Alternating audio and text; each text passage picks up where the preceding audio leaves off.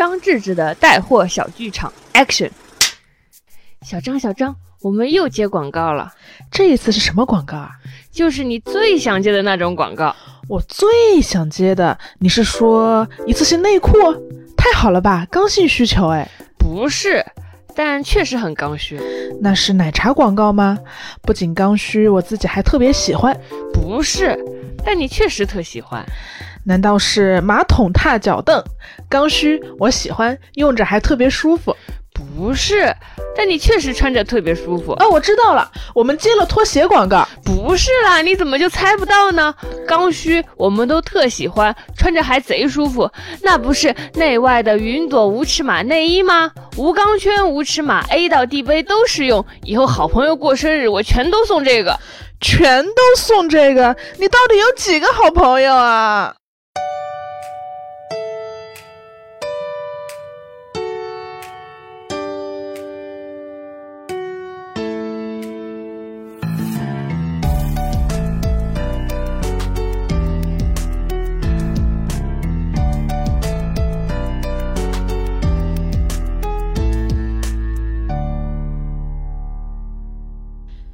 你好呀，欢迎收听贤者时间，我是不高兴的小张，我是高兴的智智。贤者时间是一档从普通人视角观察其他普通人的播客节目，由小张和智智两个普通人主持哦。智智，之前是不是有人说过五月下旬他要干嘛？那之前有没有有没有人说过，告诉你说五月下旬他最想回家，但是如果甲方有不同的意见，他就没办法。所以甲方这不同的意见就来了，就来了，就来了。对，就听过前几期的播客的听众可能还记得，说崔说有帮我监督，说到底智智有没有回家？就是五五月已经下旬了，智智在之前的播客里面承诺说，他到了五月下旬的时候就一定会。常常回来，当时还在播客里说希望大家跟我共同监督。结果现在到了五月下旬，我只有在录播客的时候才今天终于见到了他。就是 希望大家当当这事没发生，不要每天就在微博什么小宇宙还之类的留言下面说智智今天今天是五月份了啊，智智智智回家了吗？不要提醒小张好不好？每次看到这些评论我就头皮发麻。他们还艾特我，就是太吓人了。就智智发个微博说去吃日料了，然后他说跟小张一起吃的吗？有回家吗？家吗？对，然后特别感谢大家帮我监督，虽然监督 flag 是倒是倒了啊，但是说实话吧，就是智智不光是不回来，在网上也找不到他人，就他的情况愈演愈烈。他之前其实是他虽然不回家，但是你在网上就是还是能找到他，他还是能跟你聊聊天。最近我在网络上都找不到他人了，我根本就没有时间发发动态，我找不到他，就是他动态，他所有社交平台也不怎么更，然后你在微信上找他吧，然后他也就是隔很久才回。但是我一开始我还不爽。我说这个人怎么不回我微信啊？但是我后来就是跟他打了一次电话，他的声音非常的没有力气。我跟，我跟你说，小张，我真的要批评他。就小张，就是我最近过的是什么样的生活？我给大家描述一下。就因为就是写剧本嘛，然后跟因为我错误的预估了工作量嘛，我不知道那是一个很庞杂的工作。这十五天我就一直在狂赶工，然后每天都没有睡觉的时间，狂打字，就是一直没睡觉，好想睡觉。这个时候你看到小张五个小时之前给你。发的信息，然后你好不容易回他，他对你说的第一句话是你醒了。我说我也想醒，我也想从睡梦中醒来。就是工作到最后的时候，我跟。同事抱头痛哭，因为我们都开始怀疑是物理意义上的哭吗？就是 也也不能这么说吧，因为眼流眼泪也需要力气，他已经没有力气。就是我们抱那个同事说他不想写剧本了，他想回去卖鞋，因为他原他原来他原来卖过鞋。他说如果我当时留在那里卖鞋，我早就是销量冠军，我就是店长了。因为他本来就是卖鞋卖的很厉害嘛。他就跟我描述卖鞋的快乐生活，至少你晚上八点钟就能下班了，很规律，很规律。然后你中午还有。午休，然后你每天卖鞋的时候还能跟别人说说话，因为他真的不想写剧本了。我当时我就听哭了，因为我说我不会卖鞋，我就只能写剧本。哎，那你如果没有在写剧本，你会在干？你会想干嘛？我也不知道自己除了当编剧还能干。那就接着熬夜呗，接着熬夜呗。心里也清楚。我跟你说，就是这种熬夜的过程，你知道吗？就是我我在工作，然后我就只能报复我的身体，有一种弱者向更弱者挥刀的感觉。你怎么个报复法？首先我就报复性熬夜，这个就要追溯到美。好好的。刚开头的时候，刚开头的时候，可能你还有一个休息的时间，你没有那种什么睁开眼就工作，你可能只需要工作到凌晨一点就可以下班了。然后你凌晨一点你就可以不工作的时候，你就我不你知道你第二天早上七点钟就得醒，但你不想睡觉，你就要熬夜，你就要起来看网文，你一定要看到三四点钟，我就要看，我知道我的身体熬不住，我第二天早上就会很痛苦。但是我现在就是要看网文，我这样的话我才能弥补我早上工作的阴影，我才能快乐，因为你终于有自己的时间了。对我，我就想要有自己的时间，知道这样行不通，我还是狂看网文折磨我的身体，然后第二天早上喝很多很多的咖啡来让它让我的身体挺住，来继续工作。但你跟我不一样，你是不爱喝咖啡的，你只是为了让自己有精神，是吗？对，我要喝咖啡，喝红牛，然后我还暴饮暴食，就是暴饮暴食，它也是有原因的。你会在什么情况下暴饮暴食？就压力很大的时候，嗯你在这工作没有灵感，你就想再吃点东西吧。只有吃饭的时间是你能理所理直气壮可以休息的时间，要不然你就觉得，哎呀，我得工作。但是吃饭的时候我总不能工作吧，我就会休息。当你脑子真的在大量思考的时候，你你真的很需要摄入碳水。你都吃啥呀？点我要么点烤牛蛙，点鸡公煲，点点那种什么大米饭子，点点什么日料三文鱼火锅寿喜锅，反正我全吃。我就觉得就是那些什么吃吃沙拉减肥的人，那平时肯定都是不怎么动脑子的。你真正动脑子，你就会忍不住吃碳水了。你没有暴饮暴食的时候吗？我我也有暴饮暴食的时候，性质可能差不多，就是疯狂点东西，但是类别可能不一样。你吃啥？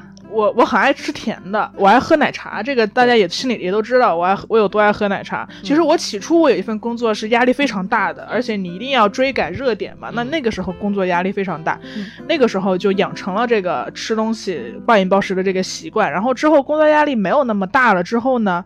你也养成了这个习惯，但你这个时候吃东西不是解决你的压力问题，是解决你的情绪问题。嗯，因为，嗯，大家情绪也不是说有多抑郁，只是你会，你可能会觉得空虚，或者你只会，你会觉得焦虑，你会觉得未来和以及很多事情都不可控。嗯，然后这个时候点外卖，它就变成了一个世界上最唾手可得的快乐，就是你非常的知道，我在我只需要动动手指，然后就会有人给我送过来，它很轻易，它不需要你付出努力，嗯，没有什么风险。哎，我我们也不跟不用跟。大家说什么延迟满足了？我们这种人也不可能延迟满足，不可能延迟满足。我我我心里也知道，就是健健身了之后，大家变得更美，就就能那个什么啊。但是，就你在那一瞬间，你就想用身体和你的味觉来解决你的情绪问题。你不是为了快乐在吃东西，在这些时刻是吧？我是为了让自己不烦躁在吃东西，就是我的胃一点都不饿，但我脑子饿了。对我我而我我甚至都不是为了获得灵感，我就是只是不知道该干嘛，或者是哦觉得人生不可控的时候，就开始狂吃，就开始狂。吃，然后我就开始点奶茶，然后现在会点三分糖和五分糖来欺骗自己，假装自己健康了一点，其实根本就不健康。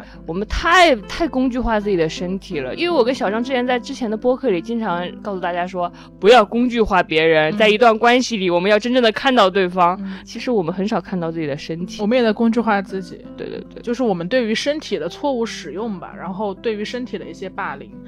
因为我觉得吃东西只是其中的一方面嘛，那我熬夜肯定也是一个很大的问题。就像你刚刚说的，你会强制自己去熬夜。对我一直就有这个熬夜问题。你哪里有熬夜问题？你不是有他妈失眠问题吗？其实失眠问题是怎么来的呢？嗯，我我我一开始也以为我是失眠问题，包括我也有确诊睡眠障碍。嗯，但我后来发现，说我这不是睡不着，我的身体困死了，我的精神也困死了。嗯，但是。但是我就是想玩手机，你真的假的？真的，你身体很累，精神也很困，你就是想玩手机。我就是想玩手机，而且玩手机就是你一开始玩你就停不下来嘛。嗯，我对我我我跟你玩的内容还不一样，这个我们之前也聊了嘛，就你是看网文嘛。嗯，但我就是无意识的刷社交网络，或者是你他他吹牛，他还说他无意识刷社交网络。小张一个网络流行梗都不知道，有的时候我经常就是半个月前流行的梗，然后小张突然开始说了什么什么永远的神之类。我就莫名其妙，你你你们难道所有人都知道 Y Y D S 是永远的永远的神的意思？这个很新啊，这个很新啊，很新啊！大家都不再说 Y Y D S，他开始说起来了。我终于学会了，永远的神，绝了！不知道刷个什么东西，就我不我也不知道我在干嘛，反正我就是我就是睡前一定要开始玩玩，然后而。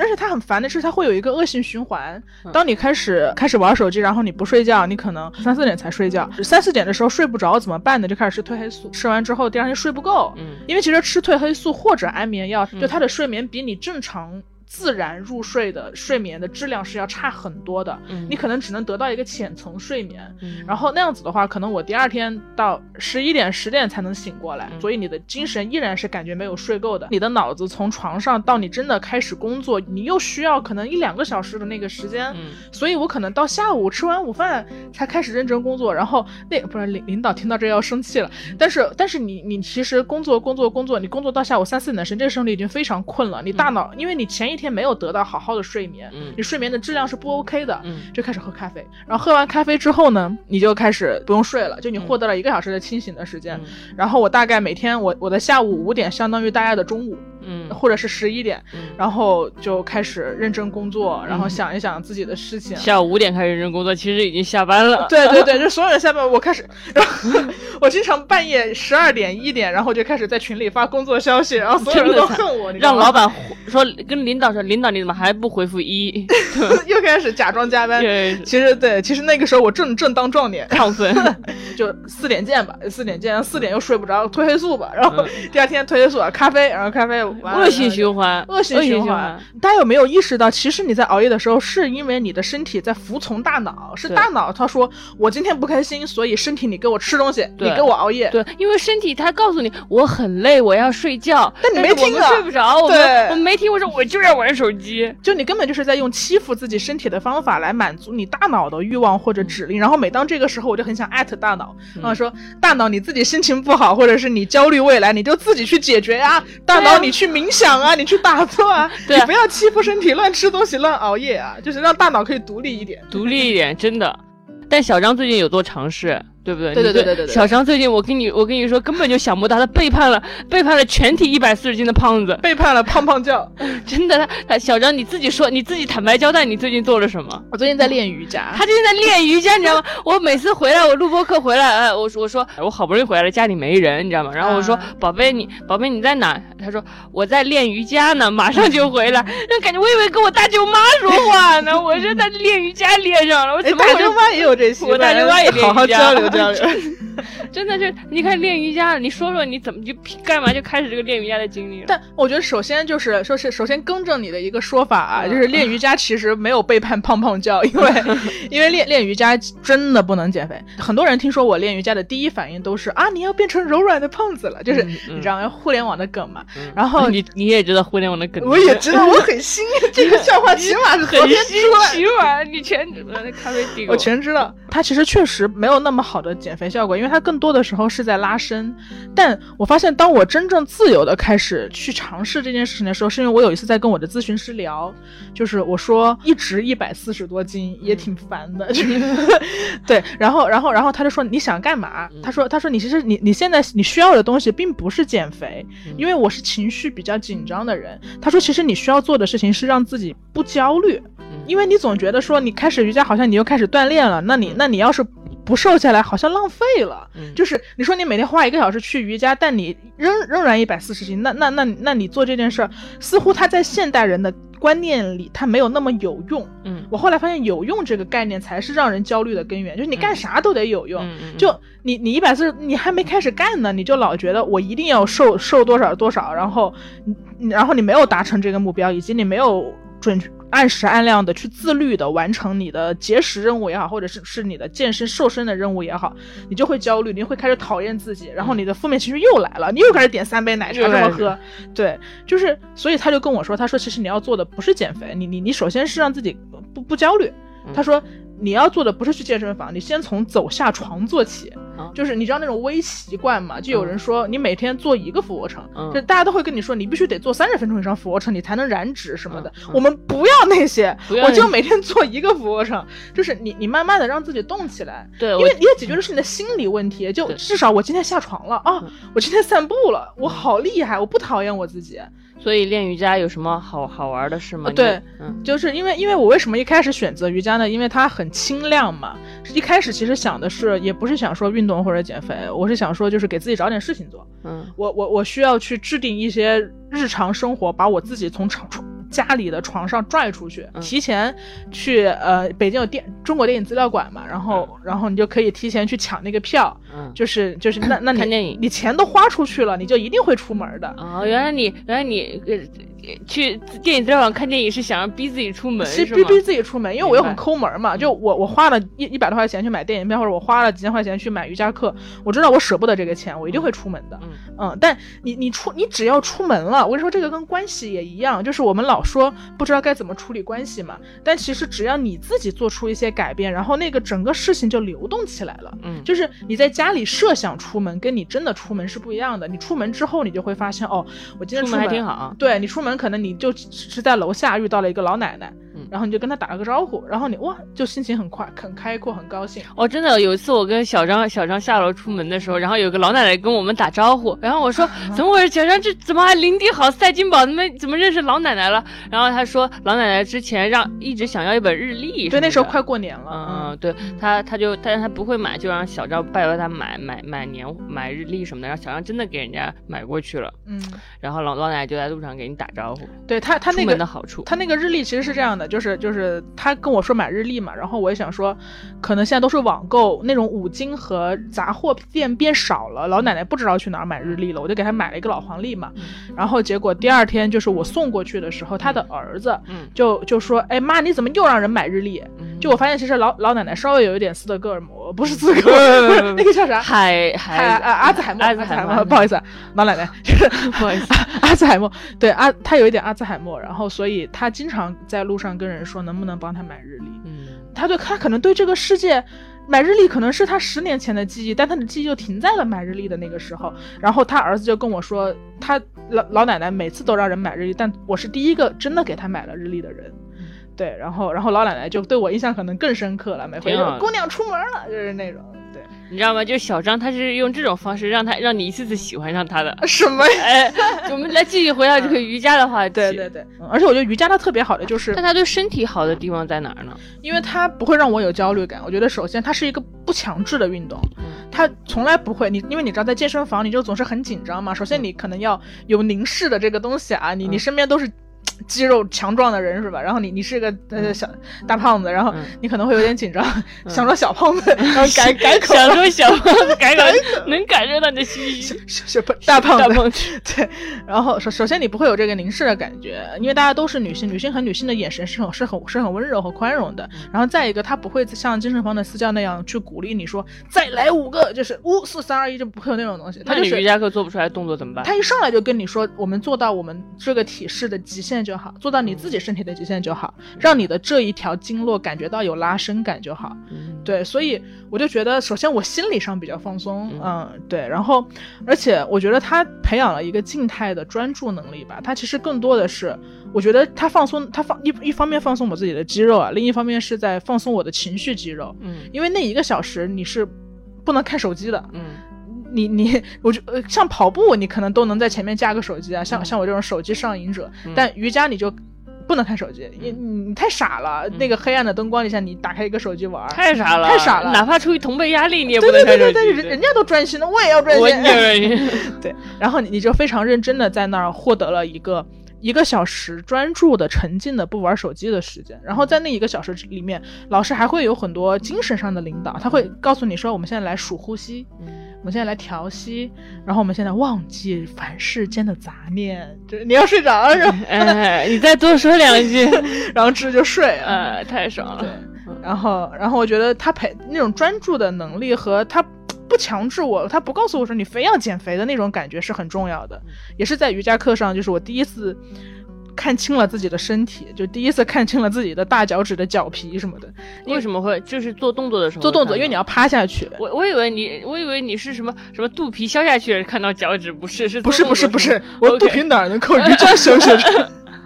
七分吃三分练，对，就完全是因为你要往下趴，然后你就会看到，然后冥想有也不不不是冥想，瑜伽也会稍微有一点点冥想的效果啦，就是你冥想是是什么样的？冥想，我我跟你讲，他们这些就是我我就是小小张，就是说一些什么啊冥想、正念、内观，然后还有就是就是那些我关注的所有聪明的聪明的博主，经常也会说。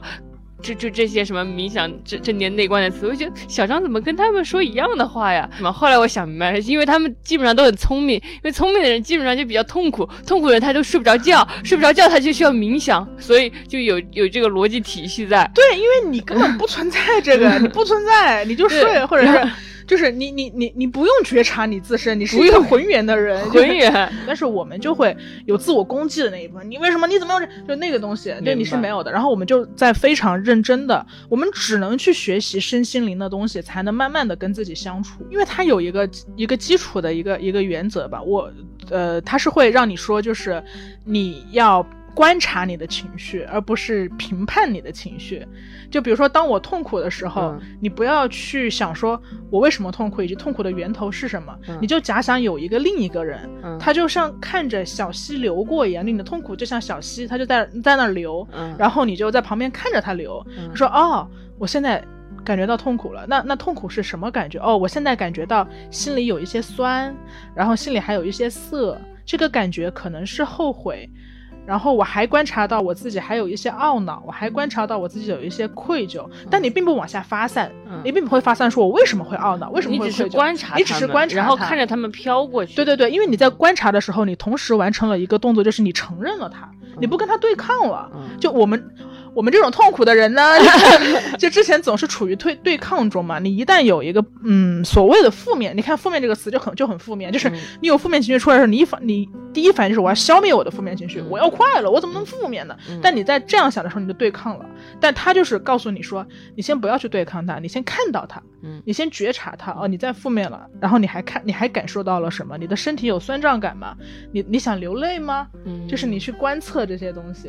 然后智智总是一脸天真。的听我说这些，就是很神奇，就是他这，但我觉得是对的，我觉得是对的。虽然有的时候你们说的这些方法论好像根植在我的内心深处，当然就是观察，就是哦，就是我觉得就是我悲伤的时候，我说哦，现在我在悲伤呢，没事儿，就是遇到难过的事都会悲伤嘛，我就在这等等他，等等他过去，他就不悲伤了。我觉得那我可能还是蛮能接受我在悲伤。你从来，我们真的很不一样。还有还有那种说什么说什么呃，我我真是一个不好的人呢，我也会对着自己说，我这这个人怎么这么。烂呢，但是我说这句话是没有攻击自己的，我我就我就说，确实我我就是个平均平均水平线上的人嘛，就这句话，我说这句话的时候绝对不会攻击自己，对我只是平平平静的讲述这个事实，并且还好好爱自己。但是我发现你们不太能做到这些，你们当你们说什么小张真是一个一般般的人呢，你们这句话就在攻击自己。我们会无限发散出无数个一般般的事件，直至这个一般般变成一个特别糟糕，特别糟糕。对，就我们很不一样啊。对，我觉得可能是因为你太聪明了。你不是不是，你不要老给我戴高帽。那那我不给你戴高帽的，我不知道，可能是你比我更敏感。就是就是就是，大概我有八种情绪，但是你有三十六种情绪。我就经常觉得我是那种，你知道吗？小学的时候绘画的时候不是要带七色水彩笔吗？然后我就是那种七色水彩笔。那小张他就小张他能感受到好多好多情绪啊，就是我完全没有觉知的东西，就是比如就是什么什么什么什么一。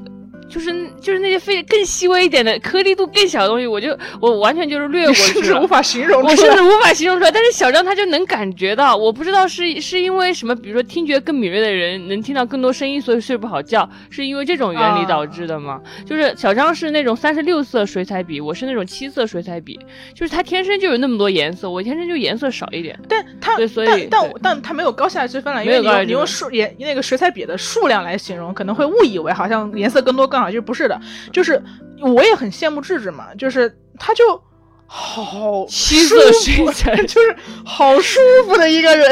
我跟你讲，反正小张得到了除了快乐之外的一切，而我只得到了快乐。你这句话，人活着不就是要快乐吗？我们我们好像偏题了，是我们刚刚说冥想的事。对，所以我觉得瑜伽它调节的不是一个不是一个减肥，不就大家都说瑜伽不能减肥，但我就不是冲着减肥去的。我我觉得我干一切事儿。消除目的性，或者是放下功利性，你你你就你就放下我，我像一个佛是吗？讲 这是好好笑啊！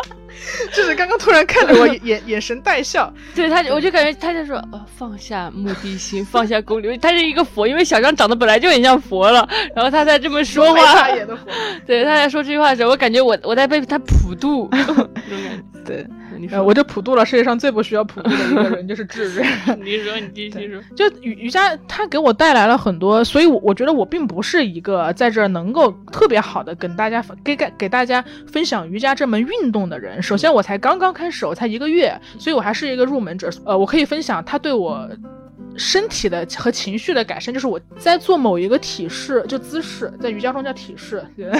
哎，刚刚给我听着一激动，嗨，就是在做体式的时候。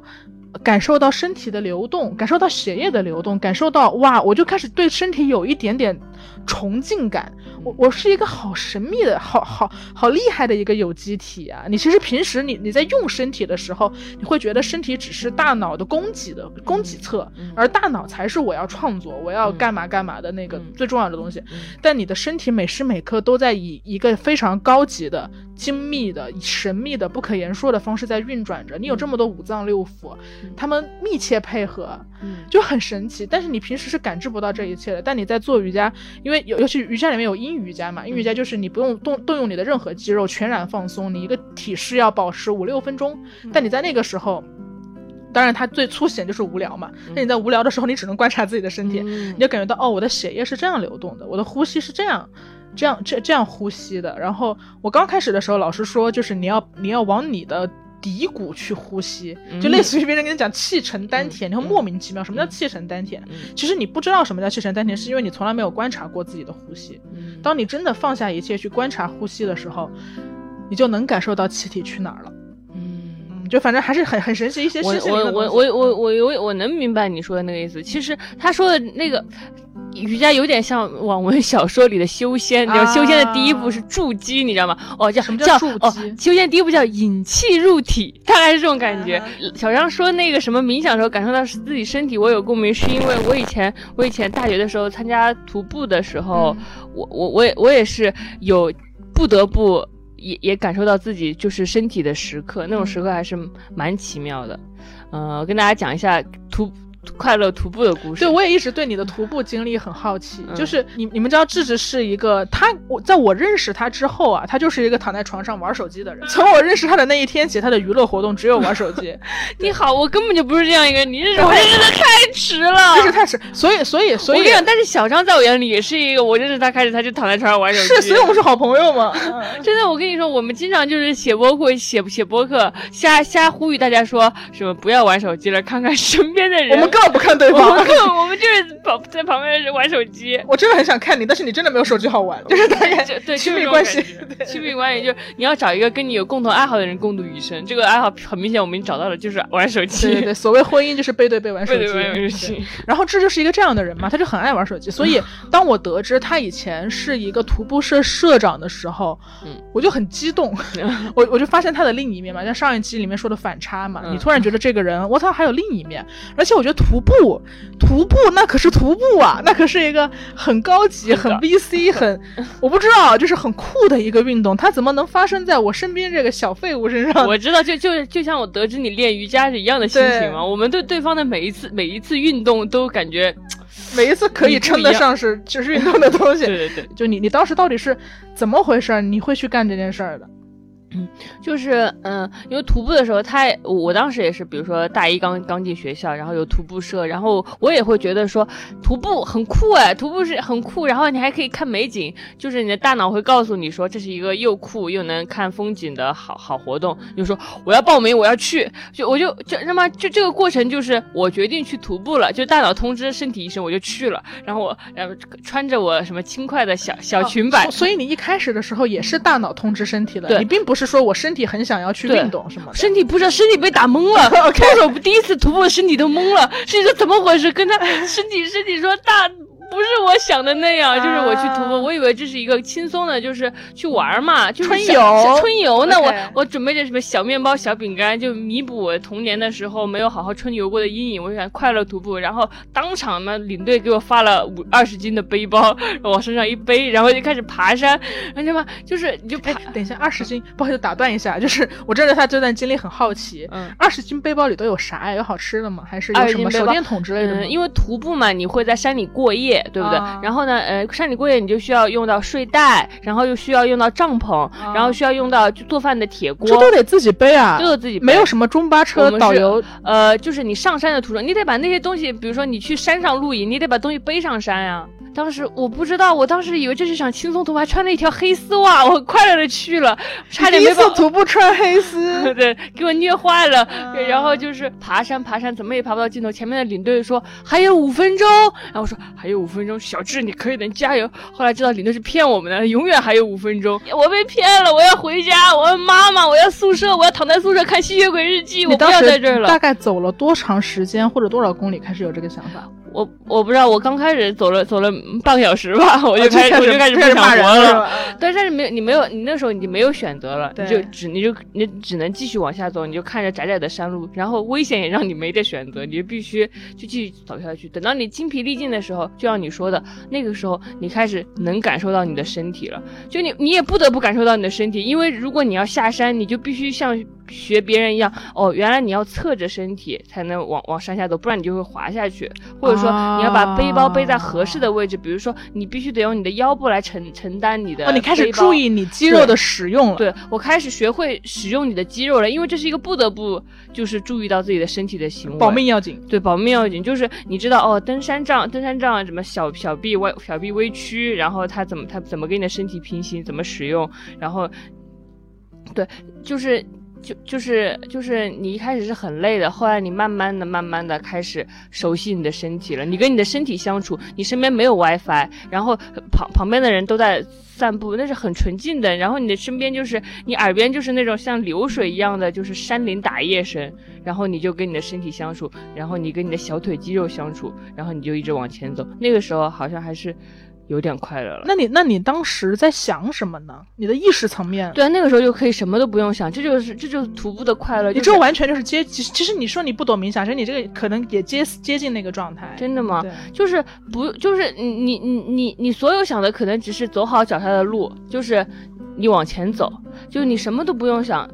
对，就是那种不不带脑子的状态，我觉得是最尊尊重身体的状态。你完全由身体来驱使，这时候脑子是敬畏身体的，嗯，就是说，就身身体啊，就是带带着我好好走走完这一程嘛。我也只能靠你了。我也只能靠你，我累了。就我觉得可能就是当你感到累的时候，就是就是你什么都不想的时候吧。嗯，我觉得这个这个特别好，大家徒步可以尝试一下，但如果你想要试一试跟身体相处的感觉，你其实现在或者你这周就可以尝试着走路，嗯就在你你居住你居住的城市，嗯，不带任何意识的，不带任何目的地，你就在你生活的城市随便走一遭，对。就你小型徒步嘛，城市微徒步。City Walk，对我们也有 City Walk，你们这原来我刚刚输出了一个派别，很厉害，对对对。啊我觉得徒步给我一个很好的感觉，就是，呃，因为徒步我真的真的知道了大自然的力量。啊，就是就是就是也我我跟你在一起，就是呃，我们刚认识的时候，我经常就没事，周末的时候会找一个时间出去玩儿。我不知道你还有没有印象？哦，我记得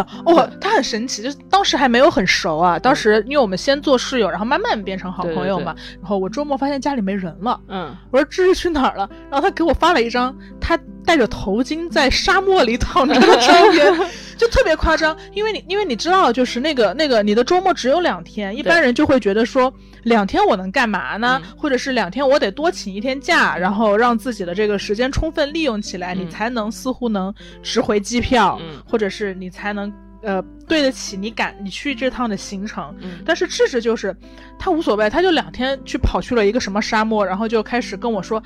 大漠孤烟直啊！我跟你讲，我现在对着沙漠吃火锅，特别爽，然后对对对，我会这样特别有。行动力。嗯，就我觉得这是这是徒步给我留下很好，哎，我发现我们俩今天一个推荐了瑜伽，一个推荐了徒步，怎么回事？对他给我留下一个很好的就是习惯，就是在我还没在我还没有就是今年这么累之前，嗯我我就是自从就是参加徒步社之后，在大学毕业之后，我也养成习惯，就是我没事就是会出去出去跑一跑，就是我会随便就是看机票，随便选一个城市去那里玩，就不做任何啊规划。就像你说的，那那是 city walk 嘛。还有一种就是，如果我累了的话，我会去大自然，因为大自然它就是很好。我我跟大家说呀，就是你就是真的，我感觉人人就是从那种自然中出。被孕育出来的，所以当你回到大自然，你就像被充电一样，你就听到那个风吹着你啊，太阳晒着你啊，然后小小小河水就是就拍打着你的小脚啊，我这你经历这些，你真的会挺挺高兴的。然后我我我还我，然后经过徒步，我就能感受到旷野有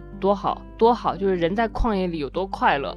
就是你不是在一个很小小小的出租屋里，也不是在一个格子间里，你就是在一个很大很大的旷野里，然后就风就很很很快乐的吹过你，然后溪流又很好，然后那个时候你你也不会再想玩手机了，你也不如果这个时候你一旦掏出手机，什么说我要拍照，我要发发图发照片，你又在服。服务于你的大脑，你大脑又说你要什么满足大脑的虚荣心和装装逼分享，那又错了。如果就是就当你很累的时候，你把自己带到一个旷野里的话，你不你就不用玩手机，你就把就是不带脑子，就把所有的一切都交给就就服务身体，让身体回到原本它就属于的地方，让它感受什么阳光和风和水，那就是很充电的。哎，我觉得你刚刚讲的这个特别有意思，就是。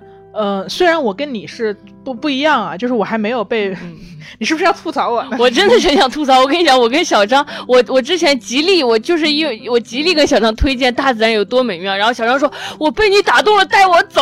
然后我我们就去了一趟青城山嘛，就我我跟小张去青城山，我们租了一个很好看的民宿，就在青城山里面。对。然后那个那个民就是那个我们就是那个墙是玻璃的嘛，然后你你就能看直接就看到外面就是睡在森林里，睡在。森林里就特别好，然后我觉得每天好开心啊。然后我们正好住在那个农家，他还他还会做那些什么土什么地锅鸡，对饭，还有还有什么鱼火锅。然后呢，你知道吗？就每天睡到自然醒，然后去那里去那里吃吃农家自己做的饭，然后还有梅子酒喝，生活特别美好。然后小张跟我说待两天，小张说待我实在到极限待不住了，今天必须下山，我要喝星巴克。因为小张，因为就是那种这种有一种传教失败的侮辱感，他就是他就没有星巴。巴克就不能活，然后我们就只好从山上下去找星巴克，找了一个都江堰的星巴克，坐在星巴克里，小张还终于找到了他的灵魂。其实，对，一方面是想要咖啡，另一方面是想，就是我之前对城市文明有，就是我就习惯在城市里生活的那种，嗯。对，所以，所以当时就喝到那杯星巴克，我觉得，哦，我我我活过来了，我又能充电了，我又能去山野里待待。OK，而且相反的是吗？你是通过手机充电，我是我是通过不可能，没有人能通过手机充电，真的吗？不是手机，不是手机，是城市文明，城市文明充电。对，但是但是，所以我就是刚刚刚想说那个嘛，我觉得我觉得返璞归享受返璞归真这件事情也是需要练习的，因为。我们或者说我，我就是从小在城市长大，我非常依赖这套系统。嗯，我我到一个地方，我真的下意识就是打开外卖软件，如果这儿能点到外卖，我就我觉得我好一些了。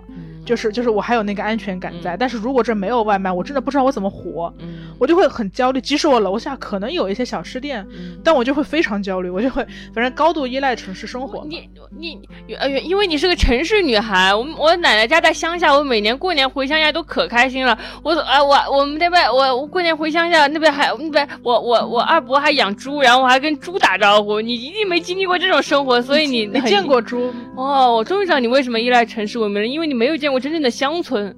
啊，你我去过农家乐。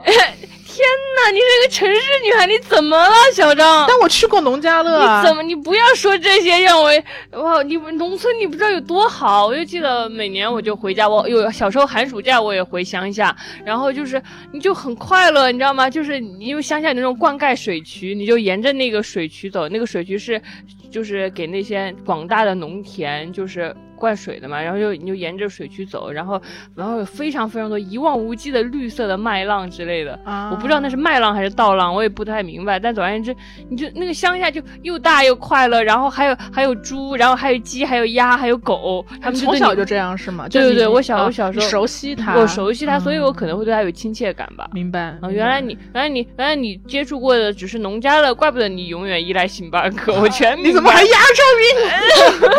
对，但是我我我同时觉得那个东西特别好，就是享享受自然，我听着就很治愈，你知道吗？真的很治愈。就人在旷野里，人就是旷属于旷野的，所以我觉得你在旷野里就很快乐。但我很久没有好好爱自己的身体。但但这个东西也是需要学习的，就是就是你你你重新培养爱上自然和享受返璞归真，和你重新学习，就比如通过瑜伽去关照自己的身体，这两个东西。都需要有一些门槛。你看，你你初期要克服烦躁的。嗯我觉得就像你徒步一样，你也克服了前半个小时的烦躁，对你才爱上旷野。对那瑜伽也是，你你克服了前面那些酸痛和为什么我要在这儿干这些，你你你你你才享受到了那个身体和身体打交道的快乐。对，哇，说着说跟你说这些经历的时候，好怀念呐、觉得那个时候我跟我的身体相处的还是挺好的。怎么现在变成这样？怎么要工作工作这么久，委屈上了？就是，对我我也是，然后我是昨天回家，昨天回家，然后终于不工作了，跟小张一起在外面走了走，嗯然后就好开心。就很就就很开心，就是就是你可能也也未必说什么我要去大自然，你就可能就是跟好走走朋友在就是黑夜路那边走走。哎，我觉得这个很重要，就是就这个其实是瑜伽课给我带来的另一个另一个好处。嗯我以前只对家的区域熟悉，对公司的区域熟悉，然后你现在需要对一个新的区域熟悉起来，而且那一块儿那一块儿不是特别特别呃商商务圈的地方，它很有生活气息，嗯它有菜市场，嗯然后它也有很多老小区，就是就是小小吃店那种东西，然后。我就发现这个东西也很重要，就是瑜伽课把我从两点一线的生活中拽出来，它拽到了另一个烟火气的地方。就这也是跟呃我的好朋友就然后那个男孩学习的，就他是一个能够为了家门口开了一个菜市场而激动到发一周微博的男孩。哇，就好好啊，这种男生好好、啊。对对对，他非常附近，嗯就是他他会今天发一条微博说，哎，我今天跟那个菜市场卖卤肉的阿姨说上话了，阿姨还记得我，嗯然后他也会观察到说，哎，今天那个。菜市场卖凉拌菜的阿姨，嗯昨天她的冰柜里面没有松花鸡蛋，嗯然后她今天自己做了松花鸡蛋，太幸福了，然？后我就对，然后她今天就把松花鸡蛋摆出来了，就她完全就你会发现怎么讲呢？就是就在我在在在在此之前，我觉得我的感官是封闭的，嗯我的身体是封闭的，但其实事实上我的眼睛也是封闭的。嗯即使我的眼睛每天都在睁在眨，但我的眼睛只看手机，嗯我满脑子都是互联网那点破事儿，你那知道吗？点破事儿，就是你我没有附近，然后我我发现他真的是全身心的，你不仅走出去，你还在用全身心所有的感官在体会你的附近。嗯，就他的眼睛是真的打开的，他在看路，他在看，即使你在城市，我们看不到旷野，但他嗯在观察一个卖卤蛋的阿姨，嗯他在试图跟那些人发生互动，然后他记住了他。对对对，然后我就从他身上启发到说，哎，我也逛逛菜市场，而且不是那种就是耳朵里塞着重金属音乐，然后手机在玩手机的那种逛。我的嗯目的性不是说我仅在这儿买菜，嗯像其实我已经很久没有没有没有逛菜市场，我都在 A P P 上订菜嘛，嗯对吧？然后你去逛菜市场，尝试全身心的打开，嗯去观察他们的微表情，去观察人类如何 讨价还价卖完一把菜。确实是哇，一个一个每天发动态说今天跟菜市场的人讨价还价土鸡蛋的男生也太有魅力了吧！但他最近有，但他最近很有有有社交压力，因为他跟人家太熟了。然后嗯那个卤肉阿姨每天都问他买不买，然后给你起急坏了，然后他他就他就他但但一个人不可能每天都吃卤肉，吃卤肉，然后他现在就只能绕道回家，嗯因为他不想不有敢社交压力了是吧？对他又不好意思拒绝，嗯对他就 反正还蛮可爱的。贤者时间由 Marcus Media 制作出品，我们推荐你在苹果 Podcast 订阅收听我们的节目，不听也没有关系，给我们五星好评也可以哦。同时，我们的节目也同步更新在各大主流音频平台。我们节目的微博名是贤者时间播客，你也可以在微博上找到我们，欢迎写信给贤者信箱。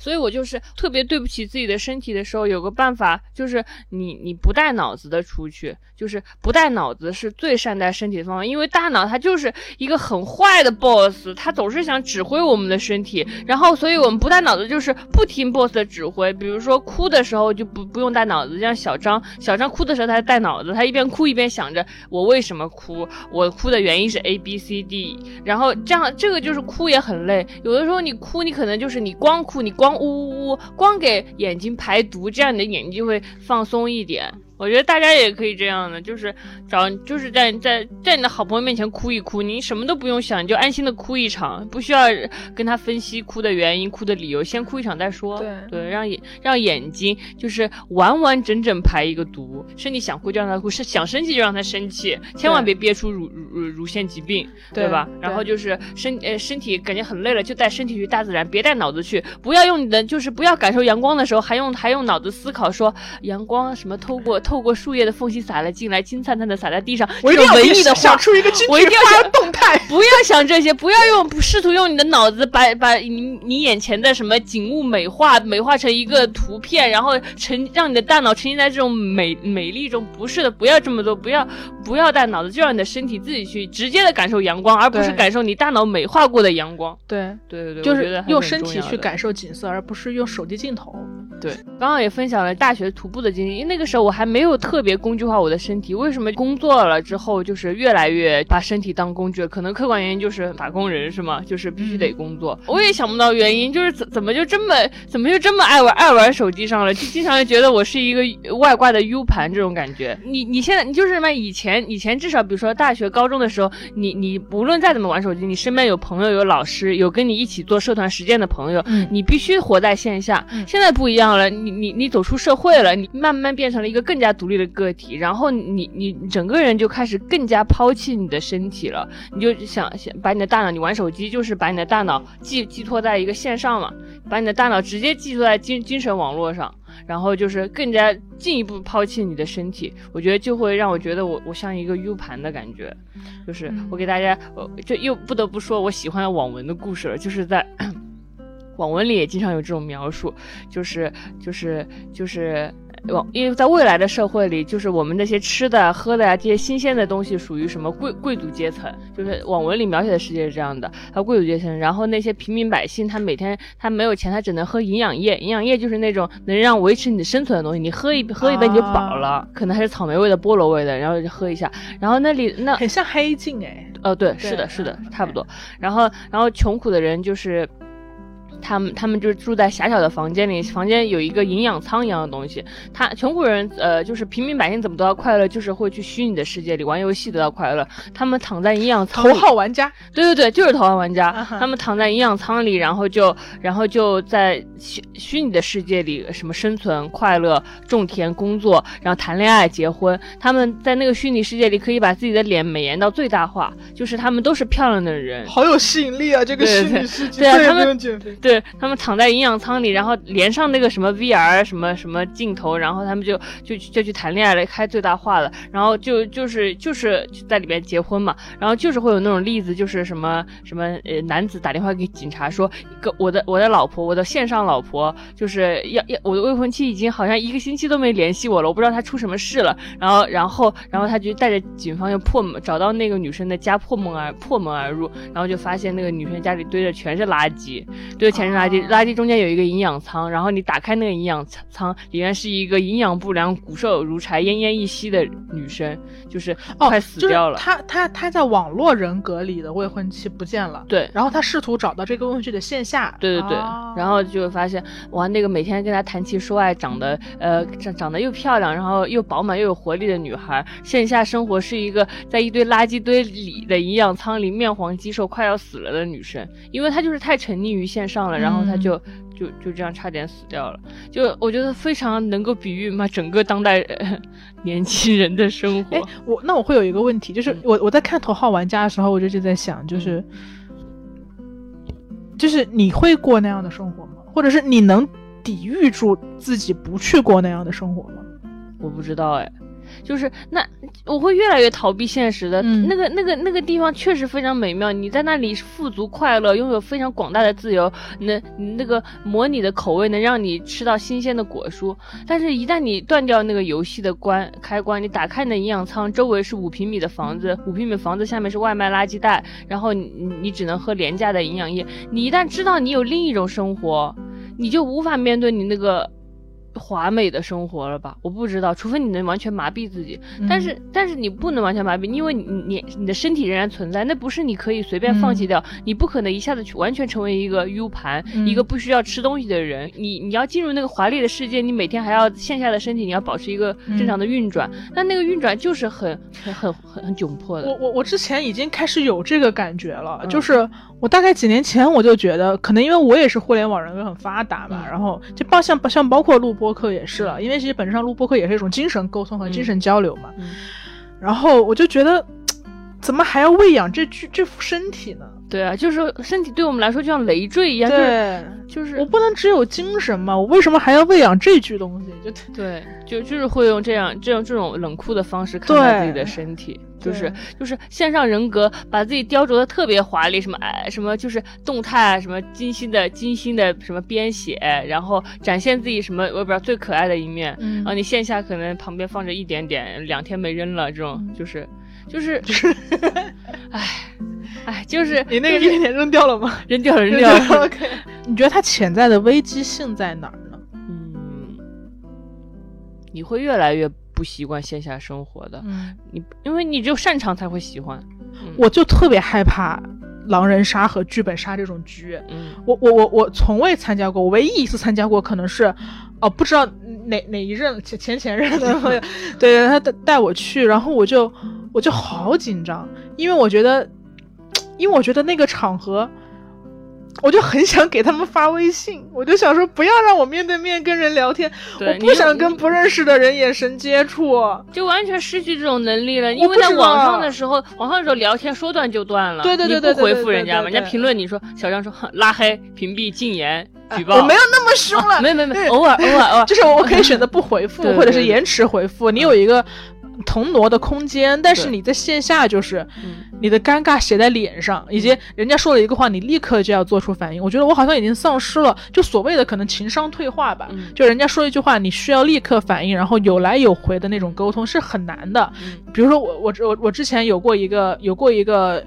社交上的小习得，我就会发现，很多人跟你讲话，他不是想跟你探讨问题，嗯，他只是想跟你把这个尴尬的时间度过去。对我就老老本着说对方一定要跟我聊一个深深刻的价值观问题，就这种想法。其实这个是网络想法嘛，就你会很容易进入到精神世界嘛。但可能有的时候就是你跟同事见面了，然后就像英国人喜欢聊天气一样，聊出了个什么，没有聊出什么。那同同事见面都是，哎，你这个裙子好好看，或者是你东西好好看，然后。然后他其实并不并不在乎你的裙子好不好看，也并不在乎你的裙子在哪里买的，也并不在乎你结没结婚、生没生小孩。对他也并不在乎一个话题，他只是需要一个话题，他并不在乎中国的这个纺织工艺的这个布艺到底是怎么一回事儿，它到底是哪产的？为什么越南有那么多血汗工厂？就是他不在乎这些，他不在乎这些。我花了很大力气才知道人家不在乎这些，就他们只是想把这个时间度过去。然后，然后，然后，然后我就慢慢就是也会去稍微糊弄一点，但那那个糊弄那个那个糖。还是会让我很不舒服，所以我还是会尽量避免，就是假装没有看到对方嘛，就是芬兰人嘛，对所谓的社恐的芬兰人。然后其实你想想啊，就我刚刚才意识到，你们合理的在线下把这段时间过去，其实就等于你在微信上发出一个表情包，嗯，你们都是在缓解尴尬嘛，你们都是没话说了嘛，嗯，对，所以刚刚你还你说那种跟菜市场卖土鸡蛋的大妈聊天，我觉得听起来就很幸福，对，真的很幸福，对，但是我我也会觉得说就是。我们是不是少数？我会觉得我们是不是少数？因为，呃，首先我们表达欲强，或者说我们在从事内容行业，或者是我在从事互联网行业，然后我的工作本来就跟网络息息相关，是不是我们只是特别少数一部分人？还有一还有一大部分就是就还是很能很能会在线下生活。对对对对对，可能现在听播客的同志们，就是大家都还会比较比较线下呢，因为他们听播客也是因为。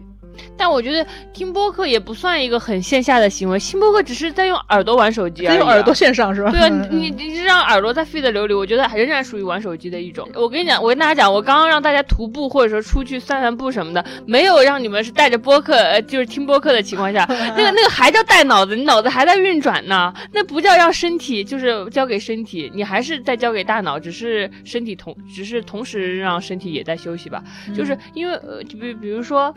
呃，我之前工作很累的时候叫了一个按摩嘛，因为我一边按摩一边一边打开了一档播客在那听，然后你知道吗？你就是你就是你在休息，那个人给你按脑子，可是你脑子还在转，你还是在听播客。然后你知道吗？当后来你觉得这样不对了，你就你怎么还你怎么还是那么累啊？然后你就你就把播客按到暂停，那感觉真的不一样，就是你带着播客被按摩和。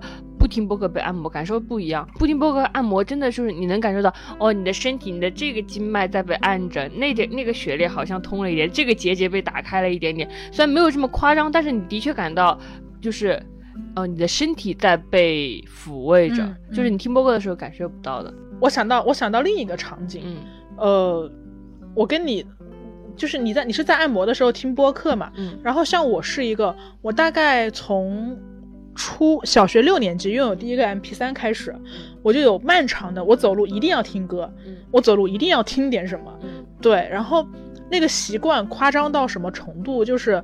我记得我很很小的时候，然后我如果没有在我的 MP 三或者是或者是 iPod 上选好我要听的歌，我是没有办法下放课下学的，嗯下下课放学对放学的，嗯我是没有办法放学的，因为我觉得我没有选好我要听的那个歌，那个这现在随机到的这个歌不适合我的心情，我就走不动路。我觉得耳机就像是耳机，耳机就像是我的我的我的我的 我的吊吊针的那个吊着我静脉的那个吊针瓶一样，嗯我必须得吊着它，嗯就我才安心。然后我我听歌嘛，所以我听歌的这个经历是从已经很很多年了，十几年了，从小学开始，然后对，然后我但但我现在可能只是说把。有线换成了无线而已，但我现在仍然会在走路，或者是我在骑骑车的时候会在听歌。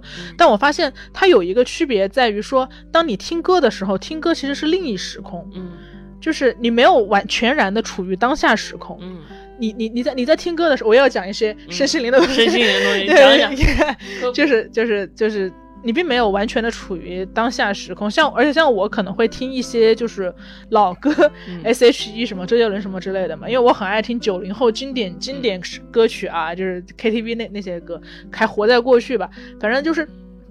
当你在听 S.H.E 的时候，你脑子根本就不在当下，你嗯不在你的二十多岁的这个人生里面。我在脑千禧年，对我脑子在千禧年，嗯就我整个精神状态，我回忆起的回忆，然后我想的事情，全都是千禧年的事情。嗯二零零零年我才多大？我几岁？反正就是都是那个那个时候的那个时候的事情，十几岁的事情。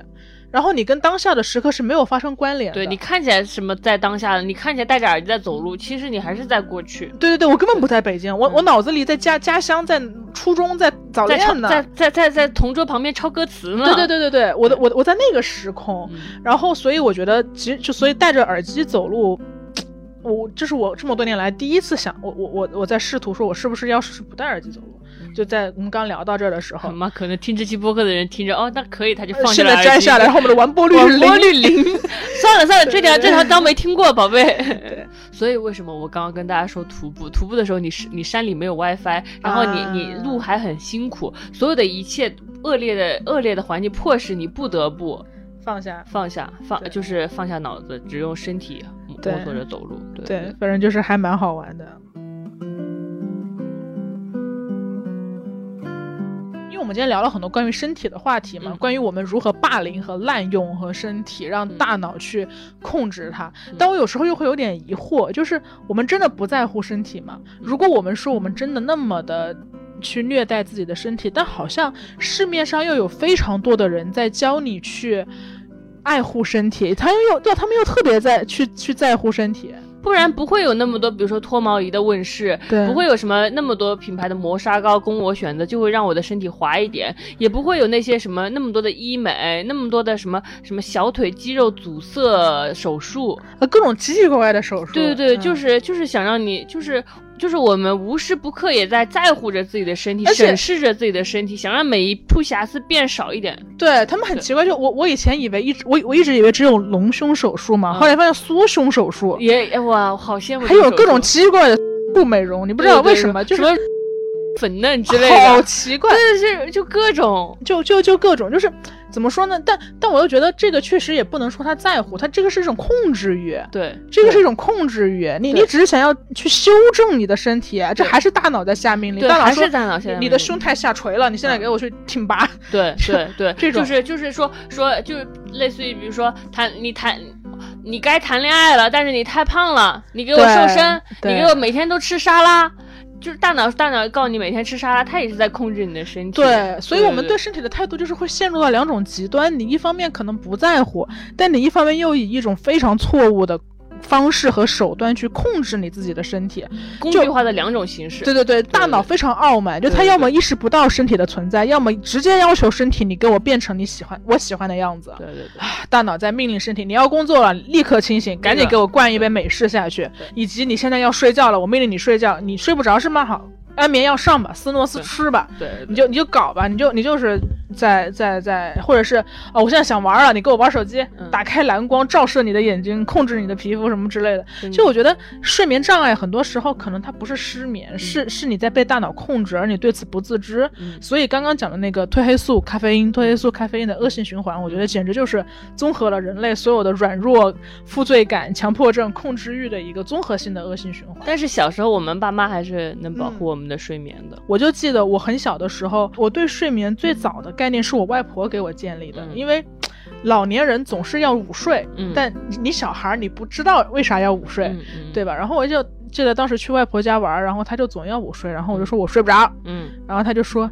什么也别想，啊，所有外婆都会说什么也别想，你就会睡 着了。就是外婆她很慈祥嘛，对然后缓慢的，然后她就看着你说、嗯什么也别别想想，然后你就真的什么也别想就睡着了。哇所以什么也别想，大概就是我对睡眠最初的一个概念。嗯，那我对睡眠最初概念还是很痛苦的。学小学生的时候，就是会有老师会让你强制回家睡午觉，他会让家长监督你，然后为了不让你就是在外面玩没有睡午觉的话，就是他老师就会让家长签一个午睡条，就是说什么叉什么叉叉志志同志志同学今天中午已在家完成午睡，然后给给给老师看。啊我小孩子每天就是去小卖部的找那个大爷说，我买五五毛钱辣条，你帮我签个字，就说我今天中午已经午睡了，啊就很很痛苦的那种午睡。我小时候觉得大人困，怎么老是默认小孩子困呢？我妈妈妈也是，我妈妈总是想让我晚上睡觉，然后我妈妈就是，但我但我就是。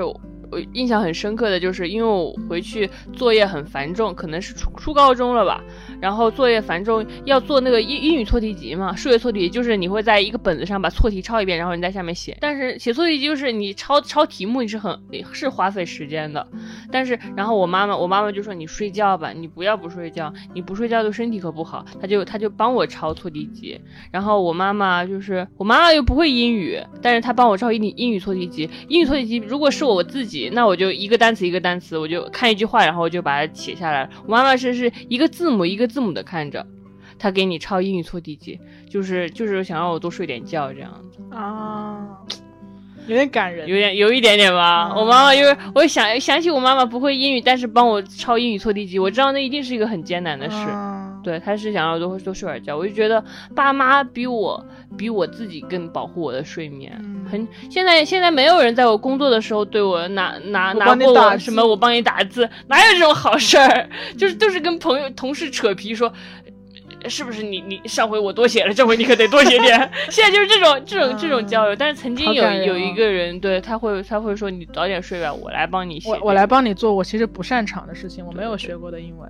还挺好的。我爸爸也我爸爸也是，就是我爸爸就会觉得外面都是垃圾食品嘛，他不让我吃东西嘛。因为小时候我很喜欢吃我们那个鸡蛋饼嘛，嗯然后我爸爸我说我想吃鸡蛋饼，我今天我就想吃鸡蛋饼。嗯然后我爸爸就是他自己带着油过去，因为他觉得鸡蛋饼的油啊他就是地沟油不会生，他说他就自己带带油过去，说你用我的油给他煎个蛋这样子啊，他还会带好的火腿肠，是巴不得恨恨不得连鸡蛋都带草鸡蛋，不要人家那个鸡蛋。对。对他他他会这样，哎，我我妈也会，我妈也会，就是比如说我现在回家嘛，然后我又是想吃粉嘛，因为嗯湖南比较爱吃粉，但很多好吃的粉店。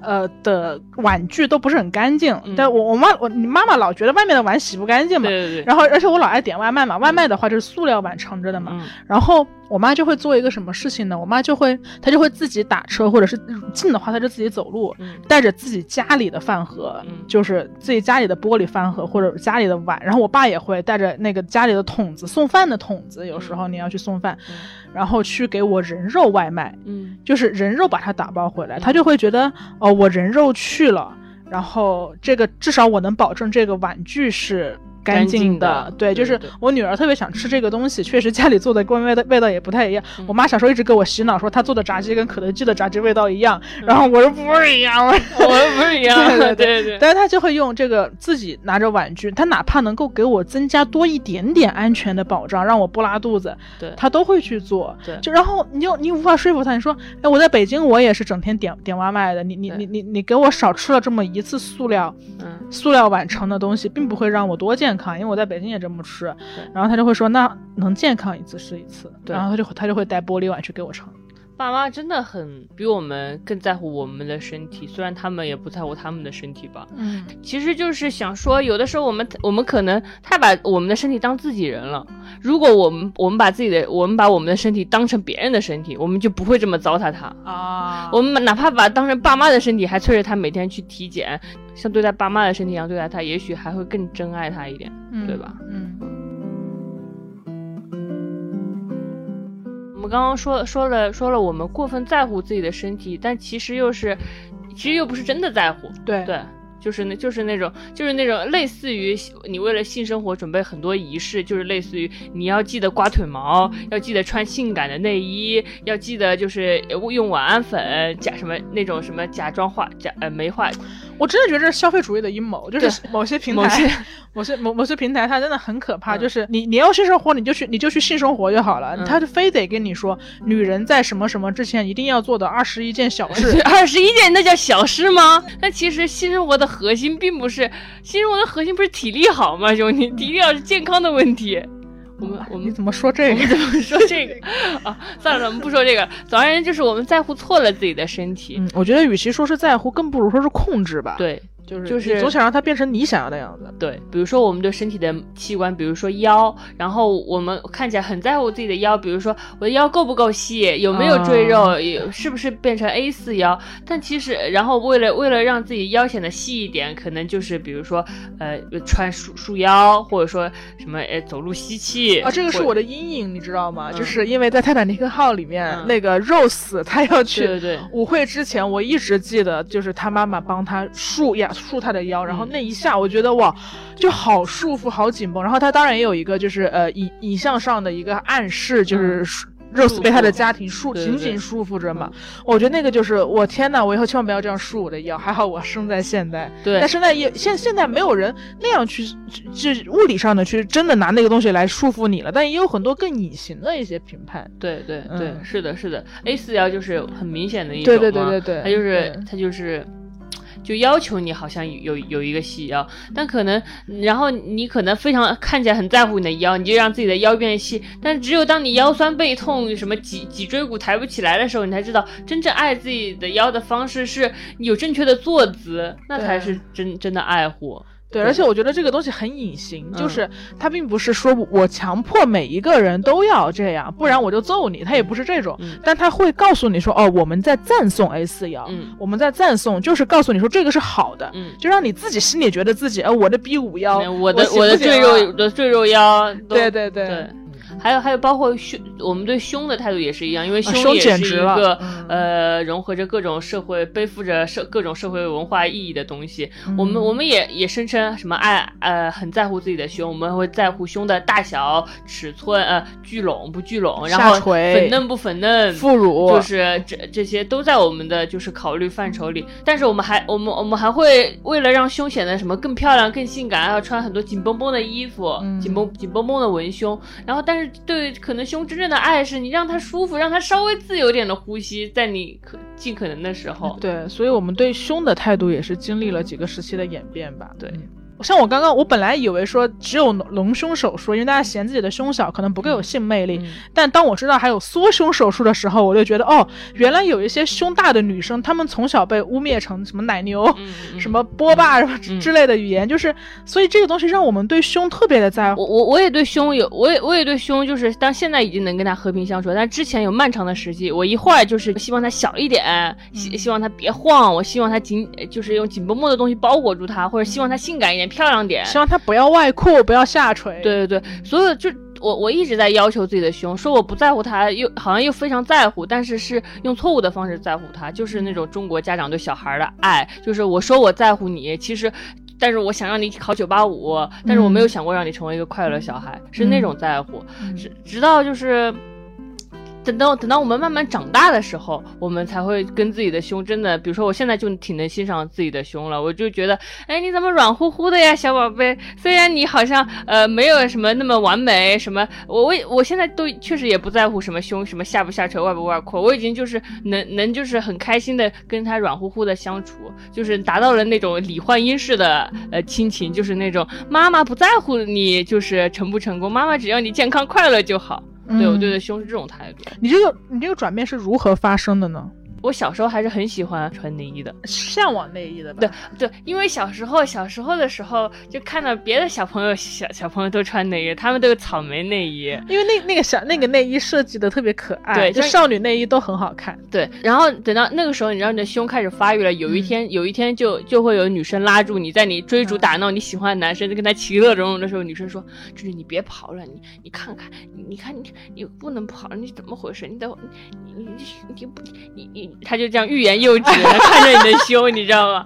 然后你就全懂了，然后你懂的时候，你有点羞愤，又觉得哼，然后你回家就说啊，原来我到了要穿就是固定住你胸的啊束胸内衣的时候了。对，每个每个人都会有经历那一个下午，就跟月经初潮一样。对，哎，你你你是有什么契机穿束胸内衣？我是被我想想，我我被我妈提醒的吧，嗯应该是，就反正妈妈有一天就突然带你去商场的时候开始逛内衣店了，嗯嗯，以前都是就是穿小背心或者是背心，嗯，然后他那一天就突然把你带到一个女人才去的内衣店，怎么回事？怎么回事？对，然后然后你就开始量尺码，嗯。量尺码很烦，因为你要不停的试，然后呃你在试衣间里面自己手忙脚乱的也没学会，然后这个时候呢就会有一个专门内衣导购，嗯。一个阿姨嗯。她来帮你，嗯。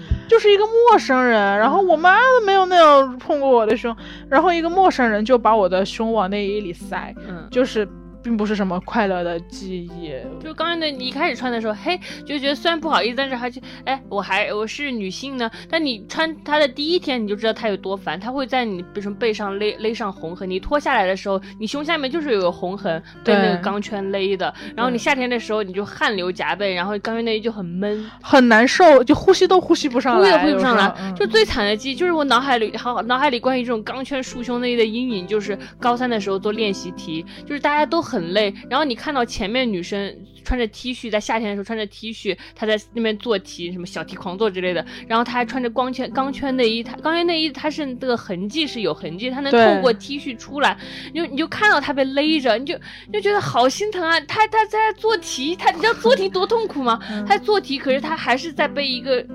就是很勒的东钢圈内衣给勒着做题，你就觉得他辛苦是加倍的。他说，而且当时那个我们也会互女生之间也会互相提醒，因为你嗯穿了很勒的那个衣服，能在你后背显露痕迹，女生就会互相提醒说，你这个都露出来了，又会有耻感。对对对，然后然后他会说，他会说，呃，换换一个大点的 T 恤，嗯就是当时女生就是我我当我我们解我们解决痛苦的方式。是我们换一个宽大的 T 恤，不让痕迹露出来，让别人看到，痛苦仍然是我们在承担。对，就是我们不会想说啊换件内衣吧，而是说换件宽大 T 恤。我们来遮蔽它，我们来解决它。对对对，嗯我们把痛苦就藏在里面。很小就听到这个了，就是，呃，妈妈会跟你说，所有女生都来月经，所有女生可能百很多女生都痛经，嗯。然后哦，那所有女生都要穿钢圈内衣，所有女生都要穿都要穿内衣，就是穿钢圈内衣这件事儿，在我心里大概是跟来来例假的时候痛经的那个感觉是一样的，对就是它是你必须承受，避的嘛对对对，它是你作为一个女人，你必须承受的痛苦和不舒适，对嗯对，是这样的，就就你你你可能穿了那个钢圈内衣，你马上就你把它脱下来，然后回家脱下内衣真的太爽了。哦，然后全世界最自由的时刻，对，你就把那个带子从那个从那个胳膊下面一拉一拉，然后你一脱像脱小小脱小短裤一样你你。会不会在在就是不脱 T 恤的情况下，仍然脱下内衣？当然了，我回家都是这样的，特别熟练。特然后妈妈就会发现，妈妈说你怎么不穿这个呀？妈妈说你可不能经常不穿，会下垂什么的嗯。哎，对，下垂也提的很多，我觉得下垂也是垂和聚拢两个词儿 对，提的特别，而且而且我小时候我是长到很大很大了之后，不是胸啊，就是、啊 我是年龄长到很大很大了之后，我才意识到原来下垂和聚拢，我们之所以害怕下垂和聚拢，不是不是健康问题，对，只是一个美观问题而且只是别人眼里别人眼里的美，观跟我们没有这个搞什么关系也没有，只是基本上就没什么功能。我跟他说啊，下垂是功能是骗人的，没有那种东西，你该下垂就下垂啊，地心引力呢。没有什么文胸能对抗地心引力，这就是我学到的丁丁香医生告诉我的科学知识。反正聚拢和下垂都是伪需求，我觉得，我觉得是我再也不想让陌生的女人来拨动我的胸了，嗯，很尴尬。对，然后过了那种穿那种钢圈内衣的年龄，可能上了大学，嗯上了大学之后，哎，觉得我哇，有一对大胸真的看起来就是好好笨拙呀，我怎么就这么憨厚啊？我就我就想会让会想让自己的胸变得小一点。那个时候我还处在那种想想想压迫我的胸的阶段，我就会就是会买那种运动内衣，把自己的胸绷得紧紧的。然后你成功了吗？会啊，会成功，会让你的胸显得小一点。大家就是你就是不舒服啊，你无法呼吸吧？我想想，就是我觉得还挺难，还挺挺难呼吸的，你就会被束缚住。而且对运动内衣之后，可能就是无钢圈内衣吧。无无钢圈内衣，对我我哦，我其实蛮早就开始穿。你穿无钢圈内衣的时候，这应该是我穿运动内衣的。我当时记得我换我我我开始穿无钢圈内衣，我我觉得很自由，就是我终于开始回家第一件事不是去我的。短袖衣子衣服里面去扣我的内衣带子了，我终于可以自由的，就是回家干干我自己的事儿。但是你会发现，你经常需要买新的内衣，对，它老变形，对啊，我当时就就我觉得这个还挺困扰我的。但我觉得至少我在自由的路上新迈了一步吧，嗯嗯。所以当时就是怎么找到一个呃既无钢圈，但是又不那么容易变形，然后不不需要我老换尺码的内衣，就成为一个痛点。当时就是你要么你要么就穿运动内衣，要么就穿那种无钢圈内衣，然后你就遇到了一款无无尺码内衣。你是什么时候遇到？呃，其实我也不太确定内外是什么时候推出的，我觉得大概是在，难道是应该是在我工作第一点五年的样子？难道是？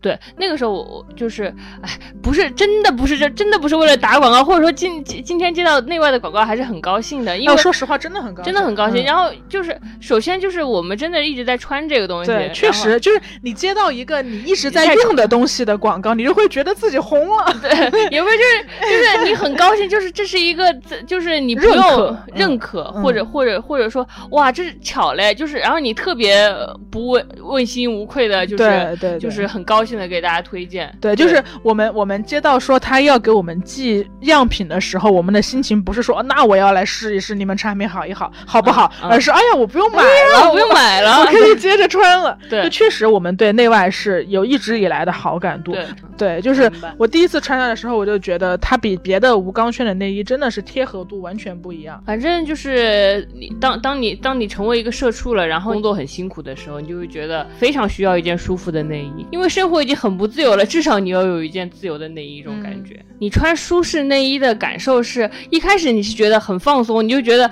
你自由了，你你快乐了，是那种自由感。然后后来你就感觉不到什么感觉了，因为你自由是什么？就是你能忽视掉你拥有的自由，你就它就像吃饭喝水一样，和睡眠一样，天然就得那么存在。嗯，当你意识到呃什么什么我自由的时候，你还没自由；当你已经忽视掉你穿着这件内衣的时候，你就自由了。而且它是一个单行道，就是是你现在可能已经忽视了内外云朵无尺码内衣，但一旦你嗯回到换一款内衣，你就会体会到不自由的感觉。不自由的感觉，对对对，还对不自由有点新奇呢。对，是这样是这样。因为我们接了广告嘛，我就看那个就内外的那个叫什么，就是广告图，一群女生穿着那种无尺码内衣站在一起，高矮胖瘦都有。然后你看到那那些穿着舒适内衣的那种。女生站在一起，你去，大家也都什么不带争奇斗艳的，就是用柔软的胸在快乐的对撞，那种感觉，就是会让你觉得好安心啊。我们回到了活着和生命本身的感受。可能人生是需要战袍的，但有些时候你可能也需要休息。嗯，对我看，反正我看到一群女生穿着舒适的衣服，呃，在站在一起，我觉得很包容。嗯，我觉得你刚刚讲的这个就是跟。那个他们的品牌 slogan 也挺符合的嘛，因为他们就特别小张，你看贼会引广告语。我跟你讲，我天生有点厉害的。对，因为。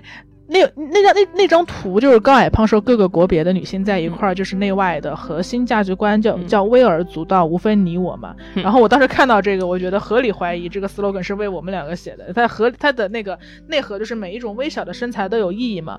就像我们之前的一百四十斤的姐姐也可以乘风破浪那一期。像我之前，我不知道大家你们洗澡的时候，呃。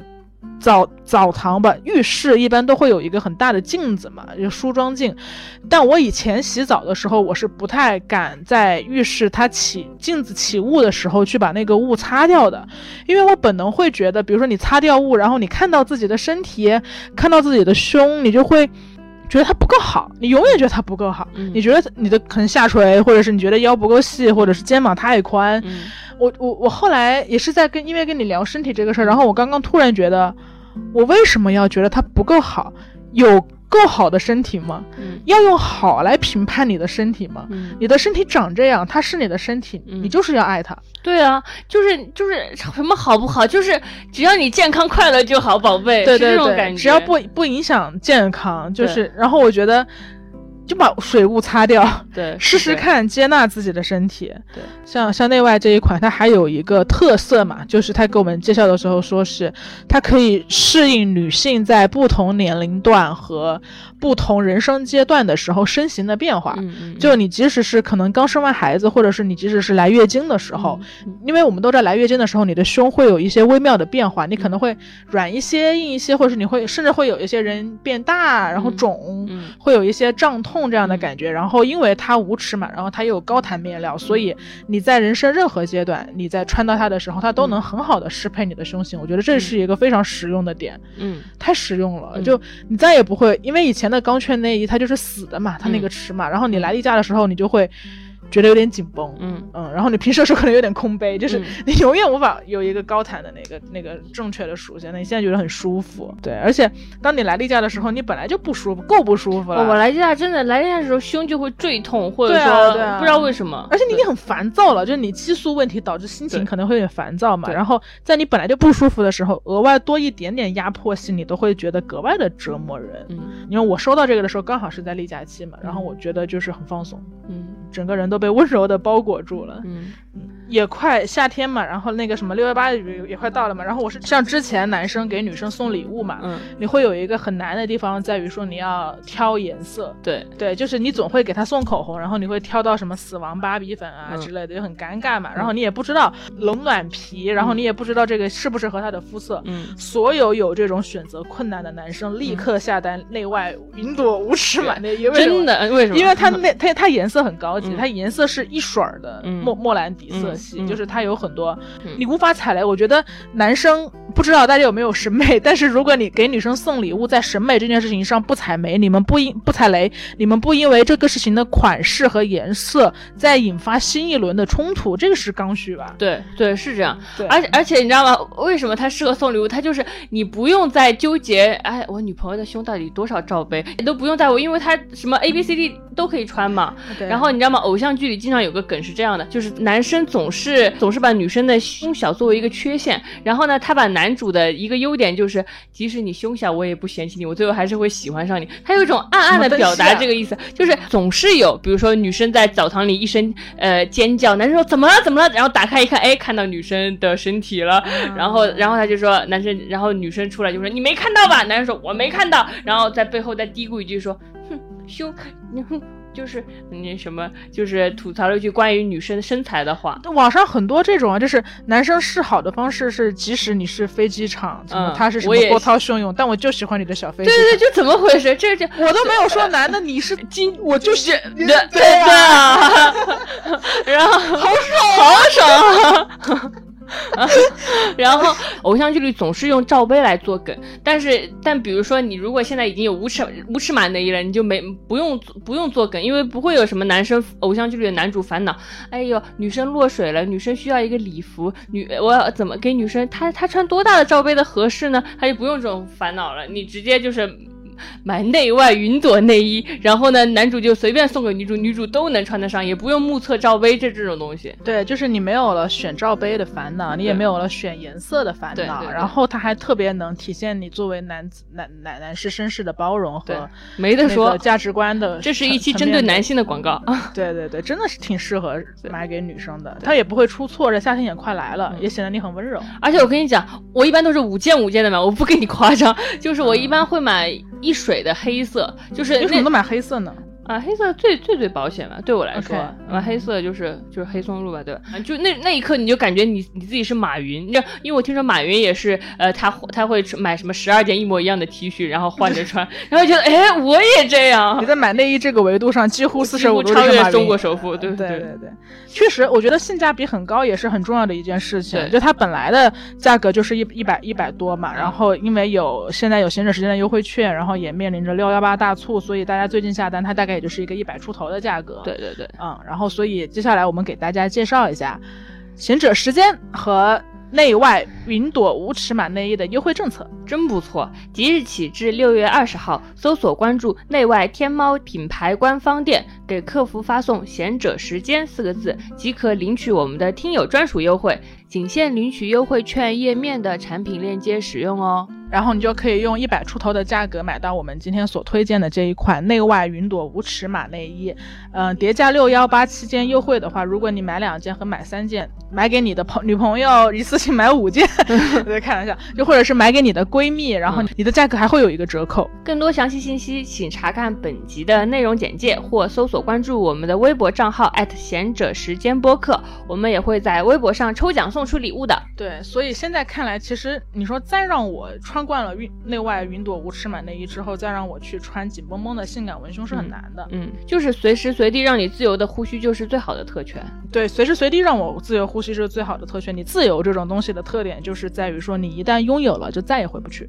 对我们刚刚说了那么多，我们太工具化自己的身体了。我也知道，因为我们就是需要生存，需要工作，就是没有那么多时间特别珍爱自己的身体。我们为了珍爱自己的身体。需要跟欲望对抗，跟很多很多东西对抗。就拥有舒舒舒服的身体，本来就是世界上最奢侈的事情。这样慢慢慢慢一点一点来做到的。但是至少我们可以先拥有一件舒服的内衣，至少不要再让就是不舒适的内衣拖你追求自由的后腿。先从拥有一件舒适的内衣开始，拥有一个舒适的人生吧。对，谢谢大家收听本期的贤者时间，我是小张，我是智智，我们下期节目再见。